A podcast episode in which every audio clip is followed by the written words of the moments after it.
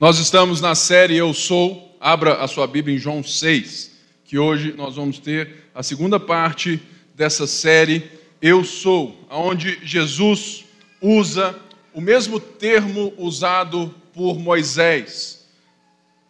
O termo que nós, em português, chamamos de Jeová. Jesus está dizendo que eu sou ele usa esse termo, é o mesmo termo que Moisés usa em Êxodo, quando Deus fala assim: ó, diga ao povo que o eu sou vai libertá-los. E Jesus então é apresentado em João como o Filho de Deus, o Verbo encarnado. Jesus é Deus. E por isso João apresenta esse Cristo divino, totalmente homem, totalmente Deus, e que está se revelando a nós como o eu sou. Por isso, Hoje nós vamos ver a respeito do pão da vida. Aqui em João 6. Eu vou a partir do verso 14. Mas antes eu quero te contar uma história. Irmãos, eu tenho três carros no meu nome: o meu, da minha mãe e o dessa senhora aqui. Acontece que eu não sou muito ligado, metódico, não. E foram chegando algumas multas lá em casa, da minha mãe e da minha mulher, algumas minhas também, e eu fui esquecendo de passar para o nome delas. As minhas, eu falei, não, é, é minha, deixa para lá. E de repente, eu recebi uma carta do Detran. Favor comparecer à rua Bernardo Guimarães para entregar sua carteira. Né? Por quê? Porque eu tinha muito ponto. E o que João vai nos mostrar aqui é um pouco daquilo que eu tenho vivido nesses últimos dias. Por quê? Eu tive que entregar a minha carteira por 30 dias. 30 dias eu não posso dirigir. É por isso, seu Ferreira, que eu estava no banco do lado hoje. Né? Ele falou assim: é bom demais ser pastor, hein? Nem dirige. É a mulher que, que fala, calma, seu é assim também não. Né? Ou seja, eu não posso dirigir até dia 20 de janeiro, mas eu tenho que fazer um curso de reciclagem. E ontem, não, hoje mesmo, uma hora da manhã, eu estava fazendo o curso de reciclagem que era sobre sinais. E o que João vai nos falar aqui no começo do capítulo 1, não 6, a partir do verso 2. Lê aí que Jesus estava na Galiléia, no mar, e grande multidão continuava a segui-lo porque vira os sinais miraculosos. Irmãos, Jesus havia acabado de curar um homem em Jerusalém paralítico. E ele estava tão famoso, e a coisa estava tão apertada, o povo estava tão próximo dele, que ele saiu fora e desceu para o mar da Galileia, porque Jerusalém fica a 700, 800 metros do nível do mar. Então ele desceu para o mar da Galileia, que fica a norte no mapa, que está abaixo do nível do mar. E Jesus vai ali mas o texto diz que uma multidão o seguiu por causa dos sinais. Uma das coisas que você não pode perder de vista ao ouvir João é que João vai apresentar sete milagres de Jesus como sinais, porque João está nos apresentando justamente Jesus como o Eu Sou, o Filho de Deus, o Verbo que se fez carne. Jesus está aqui sendo anunciado como aquele que foi prometido pelo Pai por todos e anunciado por todos os profetas. E o que é então o propósito de João com um sinal? Eu ontem, quase dormindo, vendo lá que tem a placa verde. É uma placa informativa. Centro, São Paulo, vire a próxima aqui, tem a placa branca com o círculozinho, né, que é essa placa de indicação e proibições. Ou seja, quando você vê 60, quer dizer que nessa via a velocidade máxima é de 60 km. E chega uma multa na sua casa porque você estava a 63, né? E tudo mais. Por quê? Porque está lá a placa. É um sinal, né? E tudo mais. João está justamente dizendo que os milagres, eles não são um fim em si mesmo. E uma das coisas que nós vemos mais e mais no mundo sabe, desde lá de trás e até hoje é gente querendo que o milagre seja o final em si mesmo. Quantas pessoas você sabe e conhece que vão para a igreja, buscam as pessoas e lotam cultos por causa do milagre e não do Senhor dos milagres? É muito fácil você ver. Se hoje, na Mineirão, Deus levantar alguém da cadeira de roda, e eu já experimentei isso, porque há uns muitos anos atrás eu tinha, de alguma forma, Deus me usava nessa área, e de repente eu estava junto com tudo mais, e vi uma moça na cadeira de roda, e eu orei, e a mulher levantou, falei, nossa, o que, que é isso, gente? Senta aí de novo. É? Calma aí, calma aí, deixa eu entender tudo isso. Ou seja, se um cego passasse a enxergar hoje aqui, você pode ter certeza que no próximo, no próximo culto não ia ter cadeira para caber. Vou lá naquela igreja, porque eu vou receber o meu milagre. Sabe, irmãos, existe uma diferença muito grande entre discípulo e multidão. E é o que João vai narrar no capítulo 6, mostrando que multidão busca Deus, busca os profetas, busca o milagre porque lhes é útil. Existem aquelas pessoas que buscam a Deus porque elas querem que Deus seja útil para elas. Mas existem aqueles que Deus é precioso para elas. Por isso, no capítulo 6, essa multidão que foi atrás de Jesus no mar da Galileia, ela viu uma das coisas mais maravilhosas. Eles estavam um pouco distantes de Betsaida, aonde não tinha Coca-Cola zero, que pena. Irmão, graças a Deus, eu nasci na época certa. Na época da Coca-Cola zero, do sorvete de flocos né, e tudo mais. Porque naquela época não tinha nada disso. Não tinha nada perto. Uma multidão de no mínimo 5 mil homens, provavelmente 10 mil pessoas, estava ali anoitecendo, e André, ao ser perguntado pelo Senhor, falou assim: como que nós vamos alimentar esse povo todo? Se comprar pão vai ser caro demais. E ele falou assim: seriam 200 denários. Para você entender o quanto que isso era impossível, um denário é um dia de trabalho. Um dia. 200, ou seja, oito meses de trabalho. E naquela época, Jesus não tinha, né? Aqueles cofres, né? Junto. Não, não. Ele tinha uma caixinha que abastecia os seus, que era gerida por Judas, né? E tudo mais. Ou seja, André já fala assim: olha, é impossível alimentar esse povo todo. Não, minto. Não foi André, foi Felipe. André vem, vem após e fala assim: olha, eu achei ali um menino lá atrás que tem cinco pães e dois peixes. Para piorar, os cinco pães e, aqui e dois peixes não são aqueles pães de trigo gostosos da casa da vovó. E aqueles peixes, né? Lá, aquele atum, salmão. Não. O texto bíblico diz que eram pães de cevada. Pão de cevada é pão do pobre.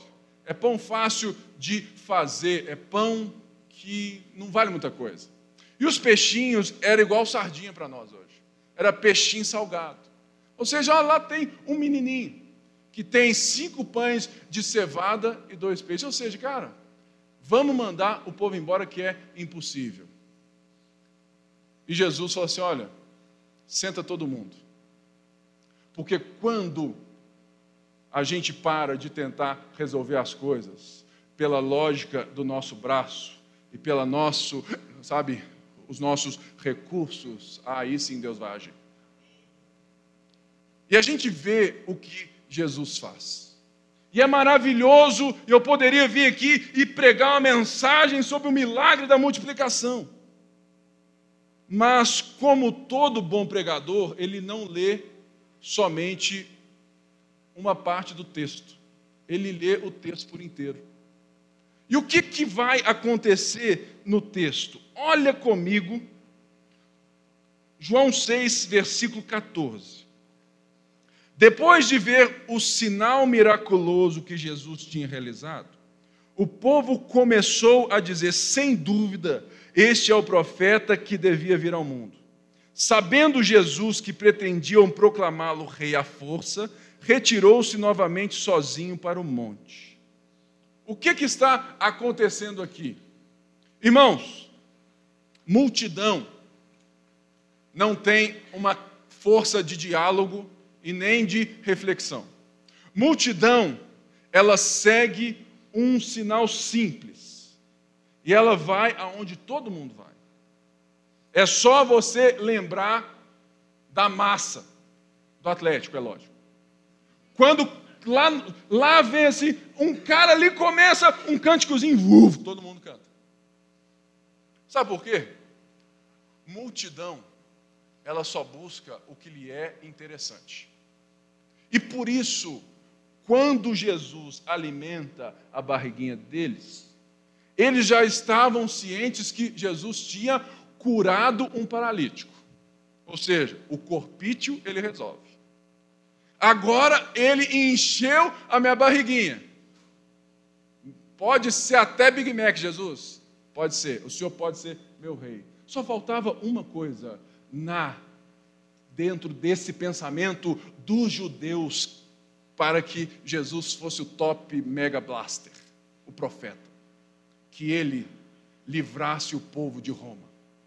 Que ele livrasse o povo do império romano que estava subjugando eles porque todo judeu naquela época esperava que Jesus, ou não, que o Messias viria com cetro de ferro montado num cavalo branco, desbaratando todo mundo e Roma e estabeleceria uma nação judaica que seria a top da top e ele reinaria em Jerusalém.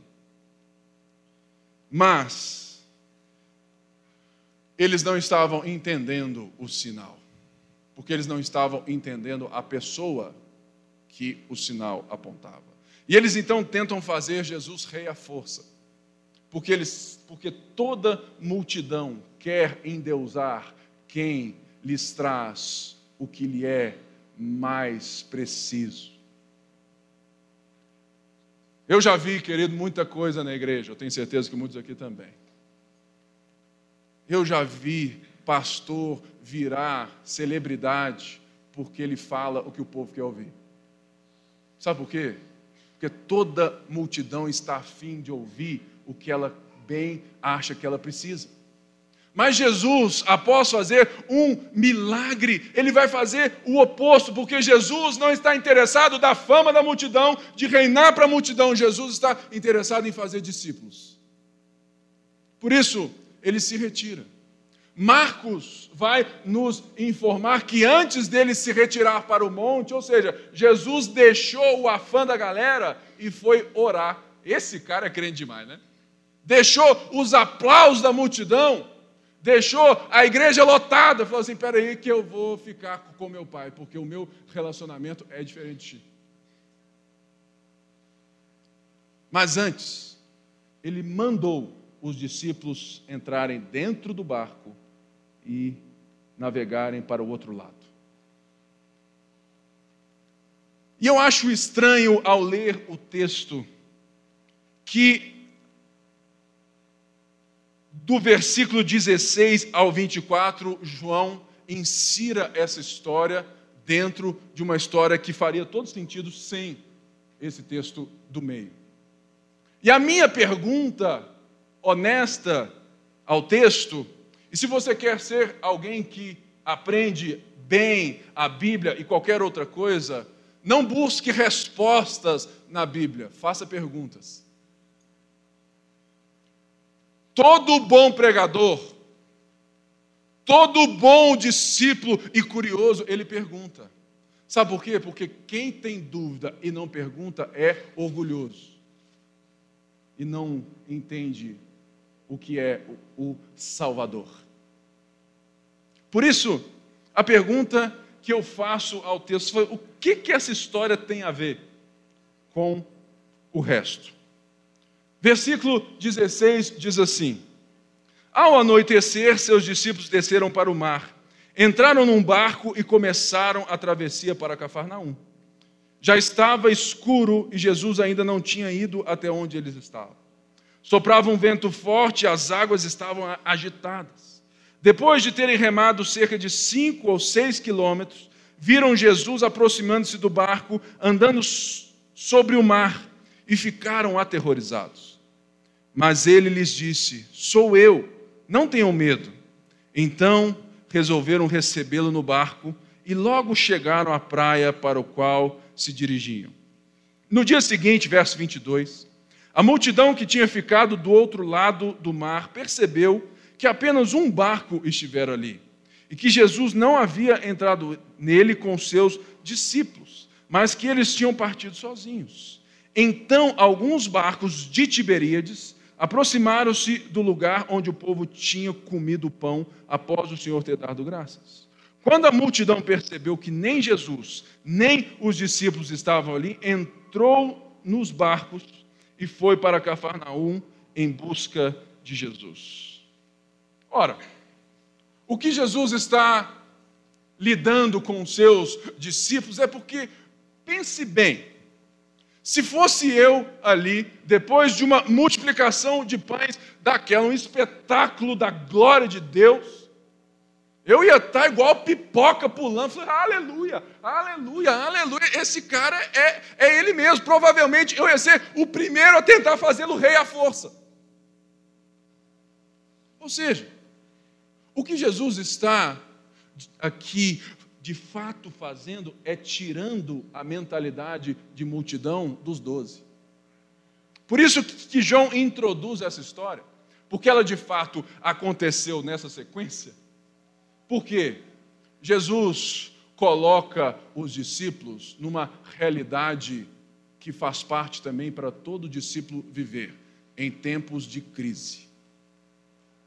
Jesus solta os dois fala assim: agora que vocês viram né, o creme do creme, o top do top, entra no mar aí, sozinho.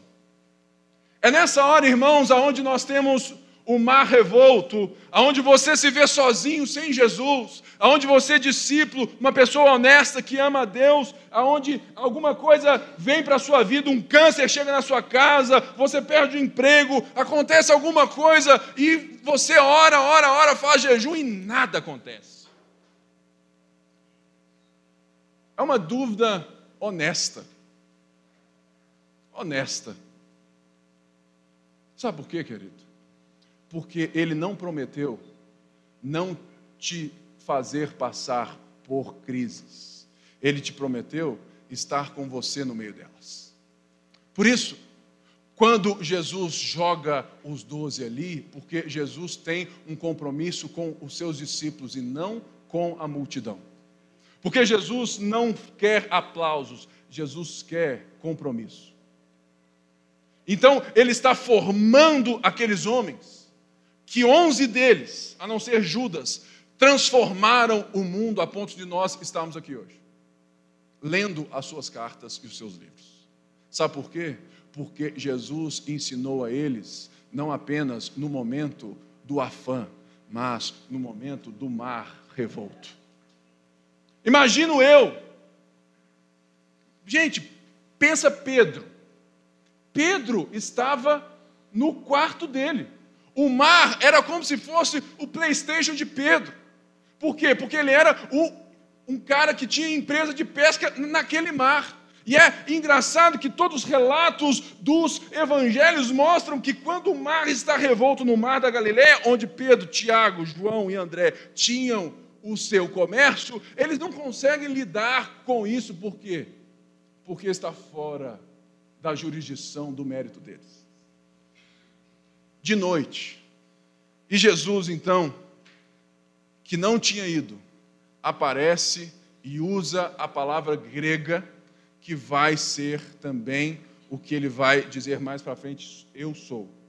Ele usa egoemi, que é justamente a palavra que João descreve aonde Jesus vem andando sobre as águas.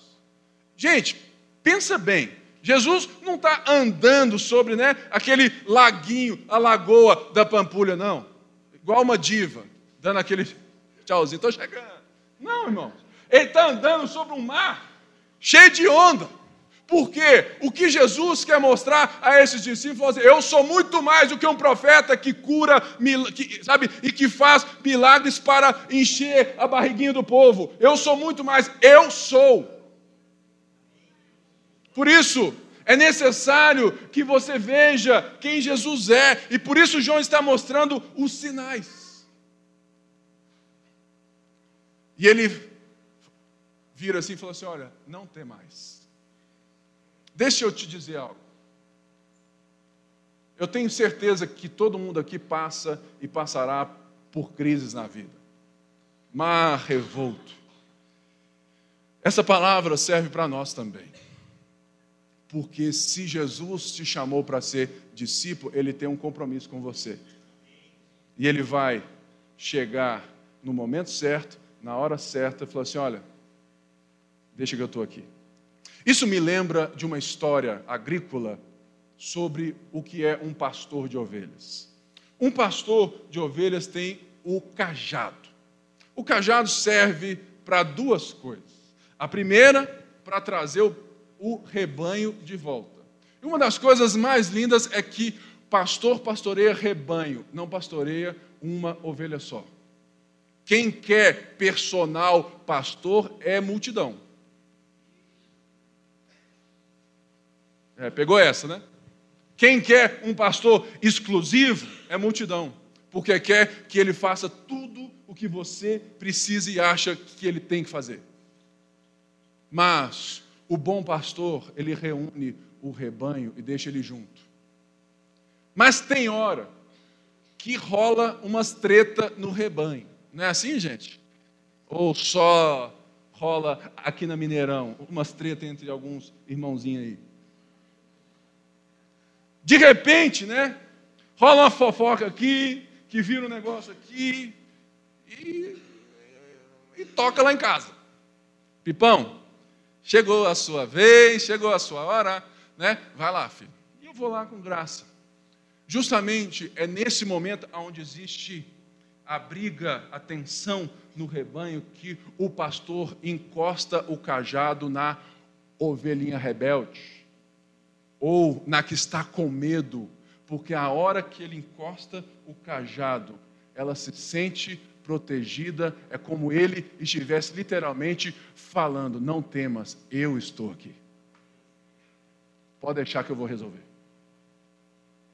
Então, sinta o, o cajado de Jesus tocando nas suas costas, você que está passando um momento difícil, não temas eu te trouxe aqui. Porque um discípulo, ele não enxerga a crise um momento de derrota, mas um momento de aprendizado. Porque, irmãos, o deserto é a escola do crente. Se você acha que você vai ser moldado de uma forma simples, nós somos seres muito complexos, pecaminosos. O pecado não é apenas uma lista de regras. Você fala assim: olha, não bebo, não fumo, não cheiro, não danço, não moro. Né? Não é a música do Falcão, não. O pecado é justamente quando você passa a viver a vida a partir daquilo que você diz que é melhor para você. O pecado é quando Adão e Eva escolheram serem os donos da sua própria história. É quando entra a cobiça, o orgulho. Todos pecaram, porque todos vivem a partir de si mesmos. Isso é o pecado. Derivando disso, tem os pecados. Mas o pecado é isso, e é para isso que, que Jesus vai morrer para nos livrar do pecado. Por quê? Para te livrar de você mesmo. Você entende isso? Que quando Jesus morre, ele te livra da ira de Deus, que vai ser e será derramada sobre todo pecado, e logo todo pecador, mas ele também te livra de você mesmo, porque você estava se construindo o seu próprio Deus, dizendo: olha, o meu Deus não é assim, ó, meu Deus vem para cá, meu Deus vem para lá. E você escuta muita gente falando assim: faz prova de Deus. Põe milzinho aqui, irmão. Você vai ver se ele não vai te dar o dobro. E só mostra na televisão quem deu a sorte, né? Dos mil, um deu a sorte, mas o resto não deu certo. Mas esse ninguém está mostrando. Sabe, irmãos, você não precisa fazer prova de Deus, você só precisa entender quem Deus é. Então, é isso que Jesus está querendo ensinar aos discípulos. E a nós hoje também. E o texto diz que a multidão chegou lá e falou assim: Ó, oh, o cara não está aqui não. Onde de que ele está? Veio gente que provavelmente cruzou com eles no caminho, ouviu ele lá, falou assim: Ah, vão lá, né? Então eles correm para encontrar Jesus. Verso 25 é quando a coisa aperta. Olha aí o que, que ele vai dizer. João 6, 25. Quando o encontraram do outro lado do mar, perguntaram-lhe, mestre, quando chegaste aqui? Jesus respondeu: A verdade é que vocês estão me procurando não porque viram os sinais miraculosos, mas porque comeram os pães e ficaram satisfeitos. Não trabalhem pela comida que se estraga mas pela comida que permanece para a vida eterna, a qual o Filho do Homem lhes dará. Deus, o Pai, nele colocou o seu selo de aprovação. Então lhe perguntaram: o que precisamos fazer para realizar as obras que Deus requer? Jesus respondeu: a obra de Deus é extra, crer naquele que ele enviou. Jesus aqui já dá aquela travada no povo. Porque ele falou assim: olha, vocês fizeram esse esforço todo, não porque vocês creem em mim, mas porque eu abasteci vocês. Porque eu sou útil para vocês. Irmãos, 2019 você não pode se relacionar com Deus mais porque Deus é útil para você, mas porque Deus é o seu tesouro. Sabe por quê? A cada três pessoas que se dizem evangélicas hoje, uma está desviada e sem igreja. A maioria delas saiu da igreja porque se decepcionou ou com pessoas ou porque Deus não fez aquilo que elas achavam que tinham que fazer. Irmãos, quantas pessoas vocês não sabem?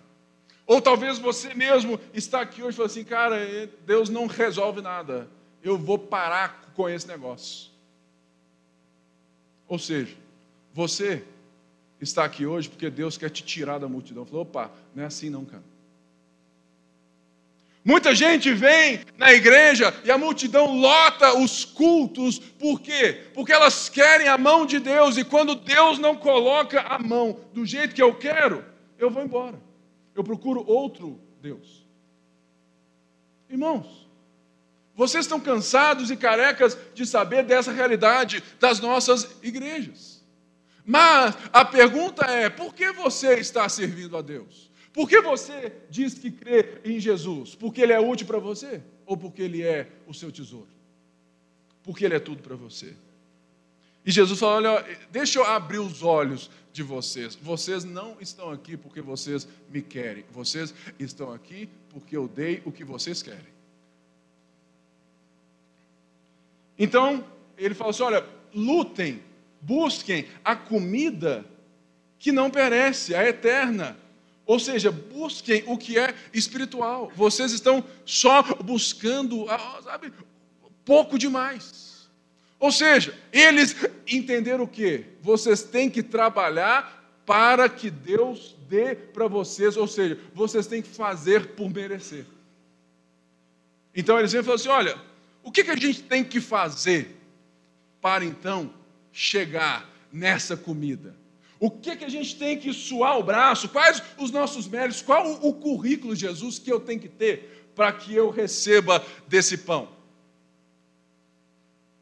Aí Jesus chega e fala assim: olha, a obra de Deus é essa: crer naquele que ele enviou. Ou seja, irmãos, a primeira coisa que, que a fé é, a fé é descanso. Descanso em quem encontrou o Senhor da promessa. A fé é justamente assim: ufa, eu não preciso mais correr atrás do vento e me esforçar para tentar merecer Deus, porque agora eu entendo que Deus veio até mim. Ou seja, a obra de Deus é essa: crer naquele que Ele enviou. Tem muita gente que labuta, que trabalha, que se esforça demais, achando que se você servir na igreja demais, você vai ter algo a mais. Não, irmãos, você não vai ter nada. Você só vai ter alguma coisa se você, primeiro, descansar seu coração em Deus. Para depois você entender que você não trabalha para alcançar algo em Deus, mas porque Deus te alcançou e você encontra descanso nele, agora você está inserido no trabalho dele e você faz como um cooperador de Deus. Eu não prego para ter mais, de Deus. Eu prego porque Deus já me deu tudo que eu preciso. Então eu quero contar às outras pessoas o que Ele me deu. Você não faz nada na vida a partir dessa perspectiva. Então, falou assim: olha, vocês querem fazer demais, mas aprendam a crer. No verso 30, então, lhe perguntaram: olha só, gente, que coisa estranha. O povo acabou de ver milagre, multiplicação de pão. Na hora que, que Jesus confronta eles, olha a pergunta que eles vão fazer para Jesus. Verso 30. Então lhe perguntaram: Que sinal miraculoso mostrarás para que o vejamos e creamos em ti? Ou seja, quando Jesus muda o discurso, você pede prova. Só Jesus, se amanhã acontecer isso e isso, eu vou crer em ti. É a mesma coisa, falando assim, olha, que sinal, ou seja, depois de tudo o que Jesus fez, o cara pergunta, o que, que o Senhor vai fazer para me provar que o Senhor é o enviado do Pai? Porque até então o Senhor é apenas um profeta. Eles dizem assim: os nossos antepassados comeram o maná no deserto, como está escrito, ele lhes deu o comer, deu a comer pão dos céus. Verso 32, declarou Jesus: Digo-lhes a verdade. Não foi Moisés quem lhes deu o pão do céu, mas é meu Pai quem lhes dá o verdadeiro pão do céu. Pois o pão de Deus é aquele que desceu do céu e dá vida ao mundo. Disseram eles: Senhor, dá-nos sempre desse pão. Mais uma vez, a mentalidade de utilidade. É a mesma coisa que nós vimos no último culto com a mulher no poço. Senhor, me dá dessa água, para que eu nunca mais tenha que passar a vergonha de vir aqui meio-dia. Por quê? Porque o meu filme já está totalmente queimado na região. Então eu venho aqui ao meio-dia, porque aí ninguém vai me ver, porque o sol é tão grande que ninguém vem no poço meio-dia. Então, me dá dessa água que nunca dá sede, para que eu nunca mais tenha que que sair de casa. Me dá a senha do iFood, Jesus. Que eu só peço agora pelo iFood. Eu não saio de casa, eu não corro risco de passar vergonha.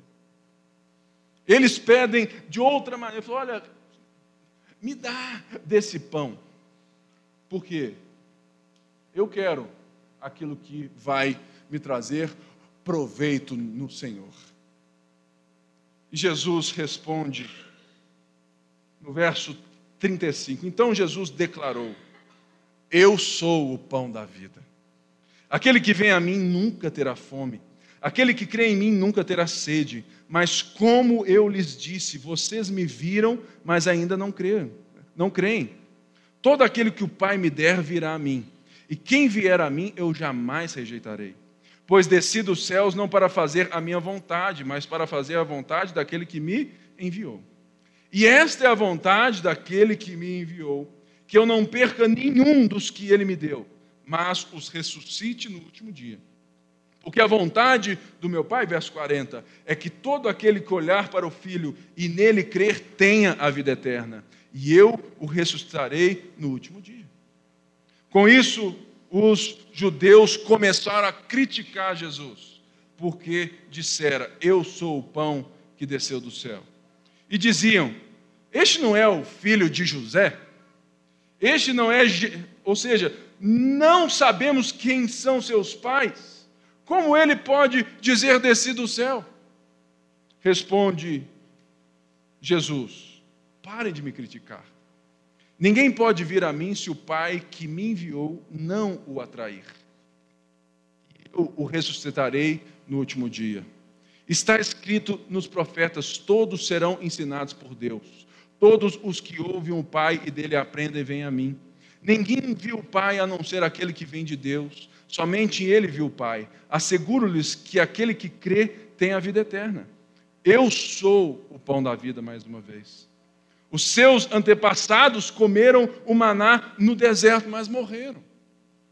Todavia, aqui está o pão que desce do céu para que não morra quem dele comer. Eu sou o pão vivo que desceu do céu. Se alguém comer deste pão, viverá para sempre. Este pão é minha carne que eu darei pela vida do mundo. Quando Jesus não dá aquilo que a gente quer, a gente se volta contra Jesus. Né? Eles então foram criticar Jesus. Ah, você está de brincadeira, né? Eu te conheço, cara. Te conheço. Você é Pipe, filho de Grace. Né? Quando você era menino pequeno lá em Barbacena? Te conheço. Como você pode descer que você desceu do céu? Ou seja, me lembra de Mateus 4, né? É muito fácil crer no Jesus histórico, porque ele tem provas e provas no mundo. O mundo não nega a existência de Jesus, eles negam a divindade de Jesus. Porque quem crê que somente Deus pode salvar o homem, reconhece que existe alguma coisa errada com o mundo e que o mundo precisa de um Salvador. Então ele já falou assim: opa, a gente não precisa de nada que desce do céu a não ser o maná do profeta que nos alimenta. E Jesus fala, cara, o maná era apenas um sinal de um caminho, de uma estrada, de um, sabe, de, de, de algo que estava para vir. Eu sou o pão da vida. Mas quando Jesus explica, assim: olha, deixa eu te dizer, vocês não têm que comer de um pão qualquer. Vocês têm que me comer. Aí o negócio fedeu. Imagine, Jesus usa uma metáfora, né, para dizer, olha, o que eu estou dizendo para vocês não é para que vocês lotem a igreja, busquem a Deus para aquilo que Deus pode dar mas se alimentem daquilo que Deus é. Porque quando você se busca a Deus, Deus te transforma na sua imagem. Quando nós estamos buscando a Jesus por quem Jesus é, deixando Jesus, né, recodificar todos os nossos drives, sabe, recodificar a forma que eu penso, a forma que eu vejo o mundo, eu não me torno senão igual a Ele. O nosso problema, irmãos, é que a gente busca muito o que Jesus pode fazer, mas a gente busca muito pouco o que Jesus é. E Jesus está aqui apontando literalmente para a cruz.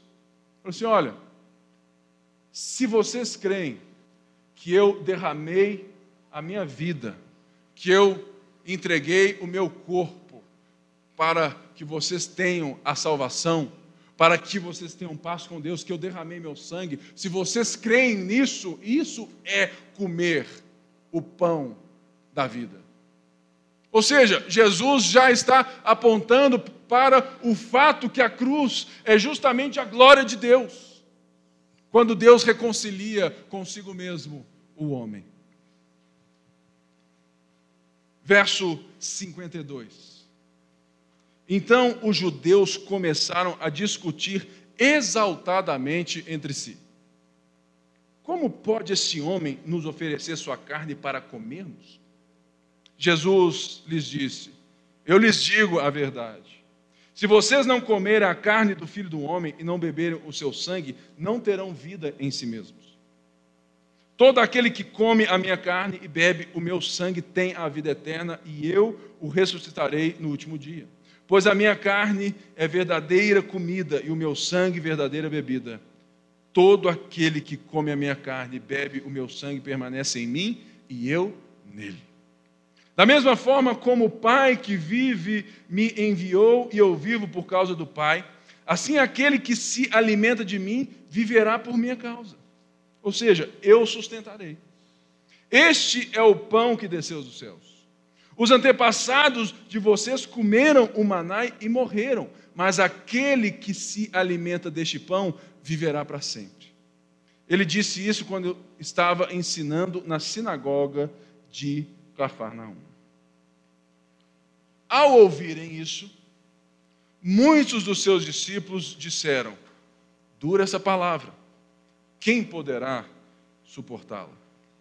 Sabendo em seu íntimo que os seus discípulos estavam se queixando do que ouviram, Jesus lhe disse: Isso os escandaliza? Que acontecerá se vocês virem o filho do homem subir para onde estava antes? O espírito da vida, a car... o espírito da vida. A carne não produz nada que se aproveite. As palavras que eu lhes disse são espírito e vida. Contudo, há alguns de vocês que não creem. Pois Jesus sabia desde o princípio qual deles não criam e quem o iria trair. E prosseguiu: É por isso que eu lhes disse que ninguém pode vir a mim, a não ser que isso lhe seja dado pelo Pai. Daquela hora em diante, muitos dos seus discípulos voltaram atrás e deixaram de segui-lo. Irmãos, coincidentemente, esse capítulo é o 6 e esse versículo é o 66. Meia, meia, meia. E é somente uma coincidência, mas que fala muito do ser humano no pecado. Quando não é bom para ele, ele fala assim: ó, deixa eu ficar na minha aqui no meu trono, eu vou embora. Eu não quero esse cara, porque esse cara não bate com as minhas ideias. Olha só, depois que Jesus fala, cara, se vocês não creem em mim, se vocês não se apropriarem do sacrifício que eu estou para fazer, se vocês não, não entenderem que a vida eterna sou eu, que não requer um conjunto de ritos, mas requer a crença em uma pessoa, no Messias, que sou eu que veio do céu, ou seja, que estava além deste mundo. Por quê? Dentro do nosso mundo do pecado, não existe quem pode nos defender. Quem fez lá o Chapolin, leu e entendeu isso. Falou assim, e agora? Quem poderá nos defender? Essa é a pergunta que todo cristão que entende o ser humano no pecado e que o mundo está do jeito que, que está por causa do pecado, é que faz a mesma pergunta. E agora? Quem poderá nos defender? Somente Deus, que é santo e que está além desse mundo que foi desvirtuado pelo pecado, pode se tornar homem para nos salvar. Eu sou o pão da vida. Eu sou o pão que desceu do céu. Você entende isso? Porque isso é o Evangelho. Deus vindo até nós.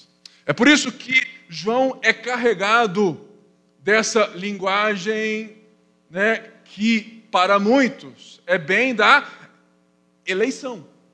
Olha, todos aqueles que o Pai me deu, esses aí são meus. Por quê? Porque eles querem entender, falam assim: olha, quando eu entendo que Deus veio até mim, eu não tenho como fugir de Deus, porque Deus agora se revelou a mim e eu só tenho como me humilhar e confiar nele. O que esses discípulos fazem ao fugirem, ao saírem, é o contrário. Falam assim: olha,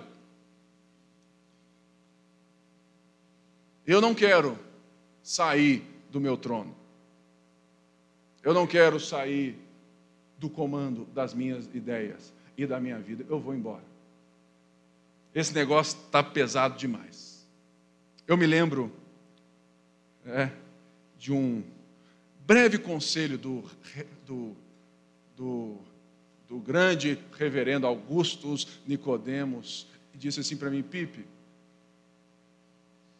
não espere multidão na sua igreja. Porque se você prega a palavra, nunca vai ser grande demais. Porque multidão não quer ser confrontada. Eu respirei, meu ego falou assim: puxa vida, né? porque faz mesmo. Falei assim: é verdade, reverendo. É verdade. Quantas pessoas vão ouvir essa palavra hoje? Fala assim, não é esse, não é essa igreja que eu quero para mim. Eu vou para onde eu vou ser celebrado. Eu vou aonde existe uma mensagem que vai me jogar para cima. Deixa eu te dizer uma coisa. Existem mensagens que te jogam muito para cima, mas que na quarta-feira você vai necessitar de outra mensagem. A palavra, ela te joga não para cima, mas para o alto, porque ela te coloca em ligação com a verdade. E ela não te dá fome, porque ela te alimenta. Então, muito cuidado. E Jesus então chega aqui no verso 66 e perguntou aos doze. Esses discípulos que tinham ido embora eram discípulos, mas não eram os doze. Jesus então vira para os doze e faz aquela perguntinha básica. E aí? Vocês também não querem ir embora, não? Vocês não querem ir também, não? Está duro demais, né? Essa realidade de crer no meu, sabe, no meu sangue, no sacrifício, numa cruz, é muito difícil para nós, né? É muito humilhante para nós. Vocês não querem ir embora também, não? E essa pergunta, ela deve permear o próximo ano da sua vida. Quando a coisa aperta, e você estiver respirando dez vezes, quando a crise estiver grande, ou quando a mensagem for forte e pesada demais,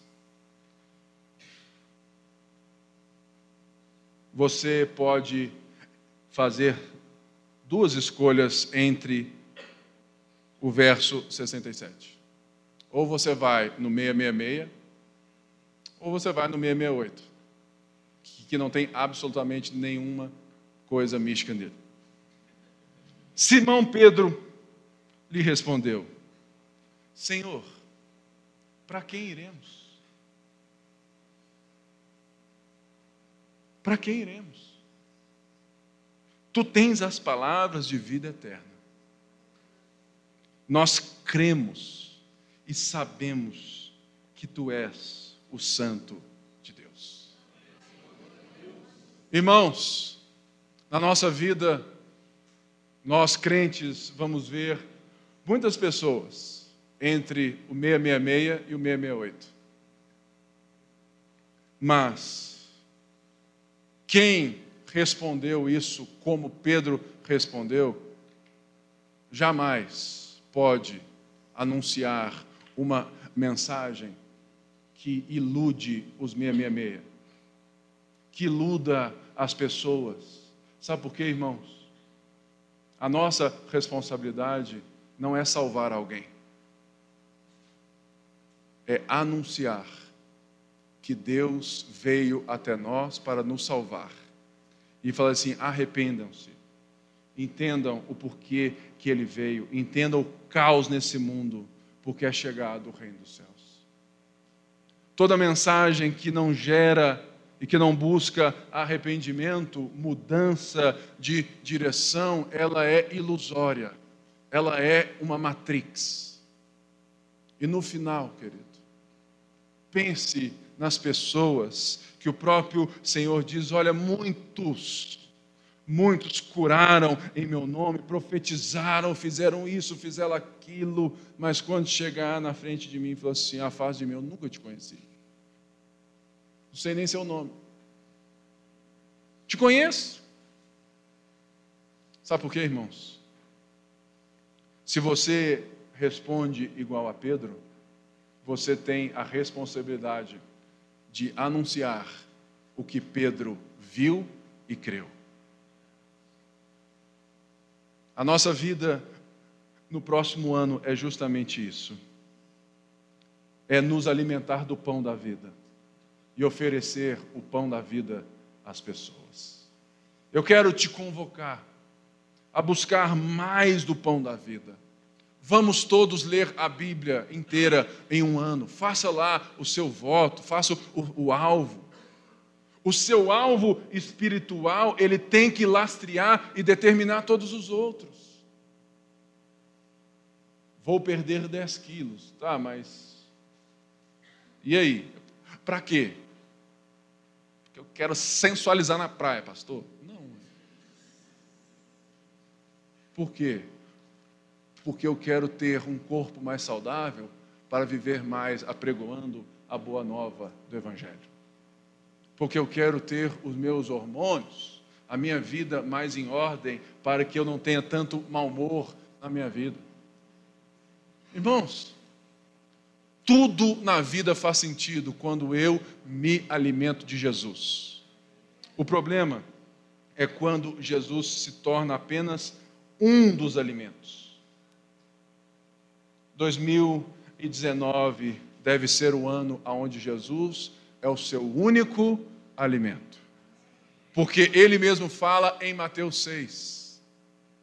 Olha, buscai em primeiro lugar o reino de Deus e a sua justiça. As outras coisas, o que? O que você vai beber, comer e vestir? A partir disso, não tem mais. Eu cuido. Eu cuido. Eu oro a Deus que nesse dia vocês possam sair daqui não apenas confrontados, mas animados para viver essa verdadeira vida em Cristo. Eu sou o pão da vida. Eu sou o pão que desceu dos céus. E o nosso chamado em 2019 é a frase que eu escuto todo dia do pastor Márcio, que ele escreveu na minha Bíblia que nós somos apenas um mendigo contando a outro mendigo aonde encontrou o pão. Nós somos apenas mendigos que estão buscando contar para outros mendigos aonde encontrou o pão. Não fale aonde, mas fale quem é o pão. Jesus é o pão da vida.